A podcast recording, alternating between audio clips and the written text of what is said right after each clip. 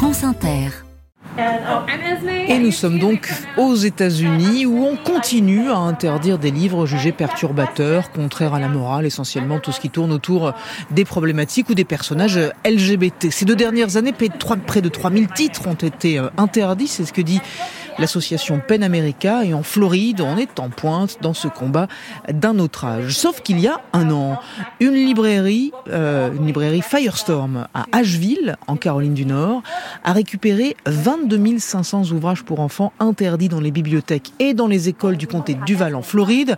Depuis un mois, elle a lancé une opération de retour. On les renvoie en Floride aux familles qui en font la demande avec une cagnotte en ligne aussi pour financer les frais. Le reste, c'est Edouard Maille qui raconte. Le jour de ses 60 ans, au lieu de recevoir des livres, Alice Oaklesby a décidé d'en envoyer. Elle fait partie de la vingtaine de bénévoles venus préparer les colis comme pour beaucoup, bannir ces ouvrages n'a pas de sens. Je n'ai pas de mots pour dire à quel point c'est fou toutes ces choses qui sont interdites.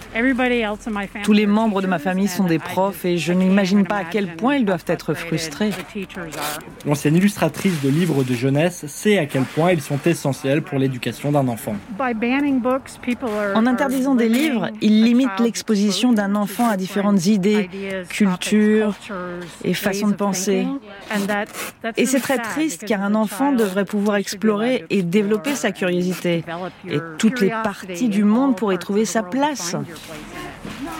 Des étagères ont été déplacées, il y a des tables au centre de la pièce, des cartons partout. Les bénévoles suivent les consignes, six livres par paquet, des brochures et un guide contre le harcèlement scolaire. Quelques coups de scotch, le colis est prêt. Gemma fait des allers-retours, les bras remplis de cartons. Transgenre et mère de deux enfants, ces interdictions la touchent directement. Ça revient à attaquer ma, ma famille. Um, Une attaque contre l'idée qu'on ne peut pas être soi-même. Une attaque contre ma vie et mon expérience qui disparaissent des écoles. Et ça commence à arriver dans mon État, en Caroline du Nord. Pour elle, ces envois permettent de lutter contre ce climat politique.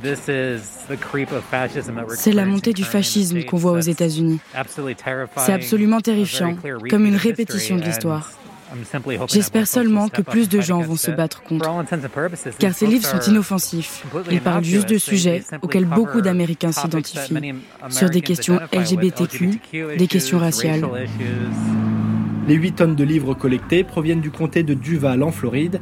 Après leurs interdictions dans des écoles et bibliothèques de l'État, le distributeur n'a pas d'autre solution que de s'en débarrasser. Il a donc contacté la librairie. Cindy Baruch-Milstein est une des employées. Ils nous ont dit que si on ne les prenait pas, ils allaient les détruire. C'est une métaphore sur la destruction de livres ou les autodafés qui ont une longue histoire. Ce n'est pas seulement leur interdiction, mais l'acte physique de destruction.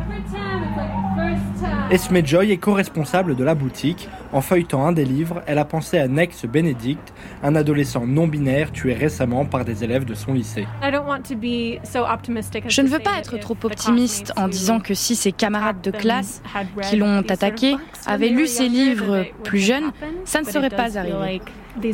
Mais j'ai l'impression que ces livres sur l'identité queer qui montrent les différences dans une lumière positive et tolérante peuvent vraiment faire la différence entre la vie et la mort pour ces enfants. Avec l'élection présidentielle à venir et le succès de Donald Trump, les bénévoles redoutent une hausse des interdictions et d'attaques contre les minorités. Édouard Maille pour le reportage. Merci beaucoup Édouard.